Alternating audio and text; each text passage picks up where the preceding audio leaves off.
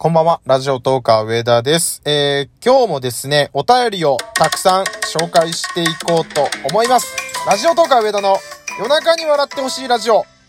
ていうことでございまして、お便り紹介させていただこうと思います。今回はですね、えー、前回もお便り紹介やったかな？なんですけど、えー、前回は読んでなかった、1ヶ月スコア生活に関するお便りを中心に読んでいこうと思います。よろしくお願いします。では、えー、まずは、どのお便りからいこうかな。うつみあささんからお便りいただいております。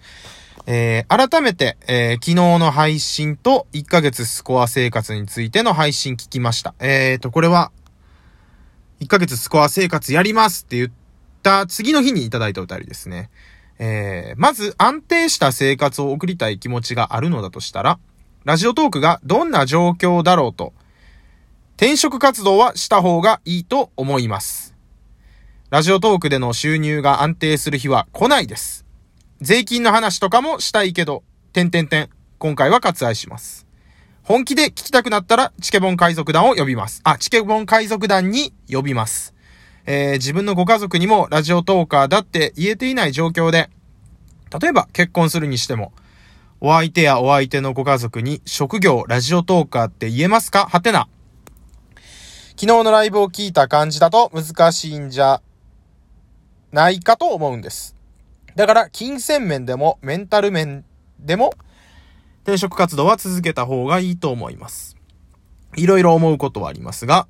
こういうことが一番に頭に浮かんで一歩を踏み出さない自分よりも、上田さんの方がラジオトーカーに向いていると思います。頑張ってくださいねっていうことで、美味しい棒、それから元気の玉いただいております。ありがとうございます。で、えっとですね、朝さんのお便りなんですけれども、まあ、ちょっと文章が長い部分もあるんで、えー、っと、部分部分でちょっと回答していきましょうか。そうですね。転職活動した方がいいっていう部分の話ですね。うーん、確かにって思いました。ラジオトークで、えー、収入が安定する日は来ないです。これはもうまさにそうですよね。まあ、言い出したら芸人さんとか、芸能界の人とか、YouTuber とか、そういう人の前に立って、何かを発信する人の仕事で、安定する日っていうのはやっぱり来ないんで、っていう風に考えたら、やっぱりラジオトークで食べていた、いきたいっていう気持ちはもちろんあるんですけど、えー、そこの点で見たときに転職活動ちゃんとした方がいいよねっていう、もう超真面目なアドバイスいただいております。で、まあ税金の話とかもしたけど、今回は割愛ということで、まあ本気で聞きたくなったらチケボン海賊団に呼びます。多分海賊団の、えー、タッスくん、ケイスくん、で、アサさん、ヌイさん、イジョハちゃんっていう、もうあの、有識者たちに囲まれれば、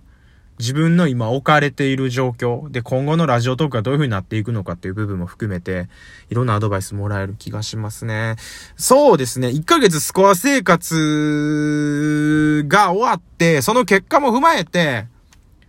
チケボン海賊団のメンバーとお話ししたいかどうか決めたいなって思います。うん。なんか今回の1ヶ月スコア生活を通じて、自分の中でも結構学べることがあるのかなと思ってて。で、それも踏まえて、やっぱりわからないこと山積みってなったら、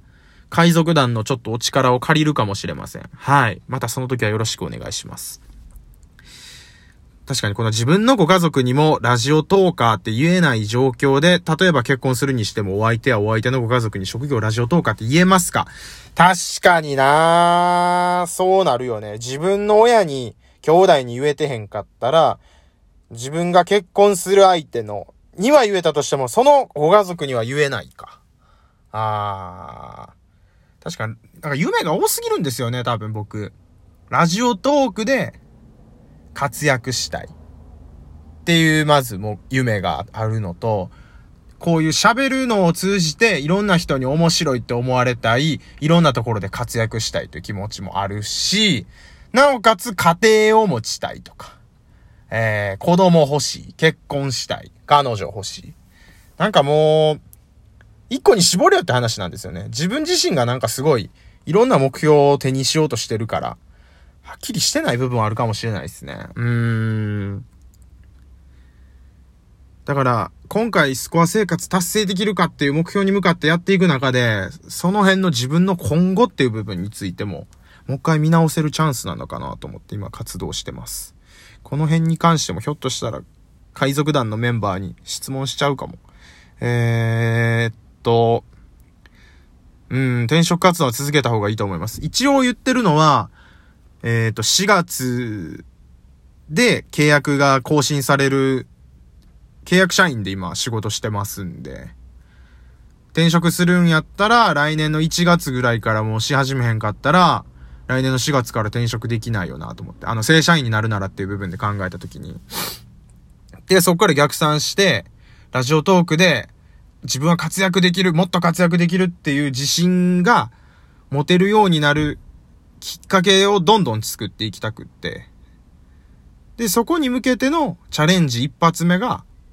1ヶ月スコア生活。まあこれに関しては前回の配信でもお話ししてるんですけれどもっていう部分ですね。最後、えっ、ー、と、いろいろ思うところありますが、こういうことが一番に頭に浮かんで、一歩踏み出さない自分よりも、上田さんの方が、ラジオ投下に向いてると思います。頑張ってください。確かに、確かにっていうのは、えっ、ー、と、朝さんの方が素晴らしいんですよ。僕はあの、アクセルとブレーキで行くとブレーキぶっ壊れてるんで、ちゃんとブレーキも備わってるとこういう企画できないですもんね。それがいいのか悪いのかっていうのは、わかんないですけど、自分には、えー、っと、そういう選択肢が少ないっていうか、ブレーキがないから、アクセルしか持ってない選択肢しかないっていうか。で、周りの人に色々相談しちゃうと、もうなんかわかんなくなっちゃうんですよね。まあ、過去にこの番組にアシスタントっていう形で、たくまたくみくん。今はもうあの番組聞いてもらったり手伝ってもらったりすることあるんですけど、もう固定でアシスタントに入ってもらってる時もあったんですけど、あの時とかもなんかこう自分のやりたいことを見失っちゃったりしたんで、そうそうそう、その辺もね、あったりするんですけれども。だから、ラジオトーカーに上田の方が向いてるかって言われると、決してそんなことはなくて。うん、でも、一個自信を持って言えるのは、人よりも、いろんなアイデアがこう、湧いてくる気がする。そ、で、そのアイデアが湧いてきて、めっちゃ自分の頭の中で面白くって、それを実現させるまでの、計画性っていうのが不器用なだけであって、一歩目のアイデアっていうのは、その0を1にするのは、ちょっと自信ある。うん。だから1ヶ月スコア生活もそんな感じでちょっと頑張ってみたいと思います。0を1にはできてると思うんで、あとは1を10にできるかどうかっていう部分でちょっと皆さんの力を力す、えー、皆さんの力を、なんて言ったらいいの？分けてもらうかもしれませんが、はい、よろしくお願いします。ということで、続きましてのお便り、朝さんありがとうございました。えーと、委員長さんからお便りいただいております。上田さんへということで、先ほどのライブで色々考えて悩まれてるんだなと感じました。これはもうあれ、あれですね。1ヶ月スコア生活に関する。スコア生活終わった後すぐにいただいたお便りです。上田さんからすると、まだまだな私がどうこうアドバイスすることはできませんが、何を伝えたかったかというと、運営の方をはじめ、配信に質問やアドバイスをたくさんコメントされていたトーカーの皆様に上田さんは愛されているんだなと感じました。優しい言葉だけではなく、えー、皆さん親身になってコメントされていて、上田さんの人柄がきっとそうさせているんだなと。いやー嬉しいですね。まずそうやって言ってもらえると。確かに厳しい意見も全部僕のために、僕を応援して言ってくださってるもん、ことですからね。どうしてもちょっと耳が痛くなってしまう瞬間とかもあるんですけど、後々考えてみると、あ、あの時自分のために本当に言ってもらってたなって思うことが多くて。今回に関してはこの委員長さんのコメントですごいそれを実感してます。えー、周りの方が結婚されている、えー、お仕事のこともある、やりたいこともあると、今、リアル世界でも悩むことが、悩むこと考えてることがあって、きっと上田さん自身しんどいんだろうなと、お気持ち、お察ししました。そうですね。年齢的なものもあると思いますけど、やっぱ30を手前にしてなんか色々考えちゃってます。えー、人間大変な時期に差し掛かると大変なことに目を向けがちですが、自分の長所やいいところなどもたくさんあると思うので、一歩引いて客観的に考えてみると何か見えてきたりして、少しでもいい方向に行けばいいなと応援しております。と、お便り文字数、あ、文字数が来てしまいましたが、ありがとうございます、委員長さん。えー、っと、そうですね。少しでもいい方向に行けばいいなと僕も思ってますんで、応援していただけるとすごい力になります。えー、っと、こうやって自分が悩んでる時に、委員長さんがおっしゃられてるみたいに、いろんな方に支えて応援してもらって、言葉で、時には厳しい言葉もかけてもらうっていうのは、うん。すごいありがたいことですね。特に今、こう、応援してくださる方と、厳しい言葉をかけてくださる方のバランスがいいっていうか、まあそれは完全にこっち側の都合なんですけど、うん。厳しい言葉がどうしても増えすぎるとしんどくなっちゃうんですけど、今、で、で、厳しい言葉かけてくれる人も同じくして優しい言葉をかけてくれはったりとか、なんか皆さんが、あのー、上田の扱いに慣れてきたってとかではないと思うんですけど、なんか、すごい僕今やりやすいです。はい。あったかい言葉もくれはる人が厳しい言葉もくれたりするし、厳しいだけじゃないっていうか、うん。うまいこーとなんかあの、メンタルの、乗ってます、今。本当に皆さんのおかげです。ありがとうございます。えーと、もう一通ね、スコア生活に関するお便りがあったんですけど、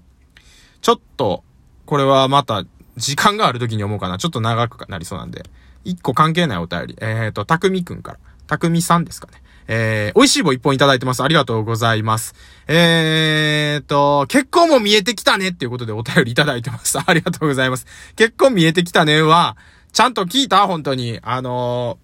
ー、この前、おデートしましたけど、おデートしましたけど、その後連絡が返ってきてないからもう全然ダメなんですよ。結婚遠のいたよ。いいなって思う友達に紹介してもらった女の子と、もう次はなかなか仕事が忙しくってつって優先順位下げられて、仕事以下なんですよ、私は。うん、ほんまに忙しかったら、仕事忙しくても、どっか月に1回ぐらいは予定開けてくれそうなもんやけど、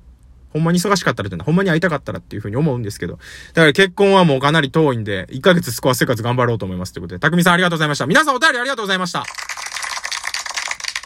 今日は以上です。ありがとうございました。ラジオとか上田でした。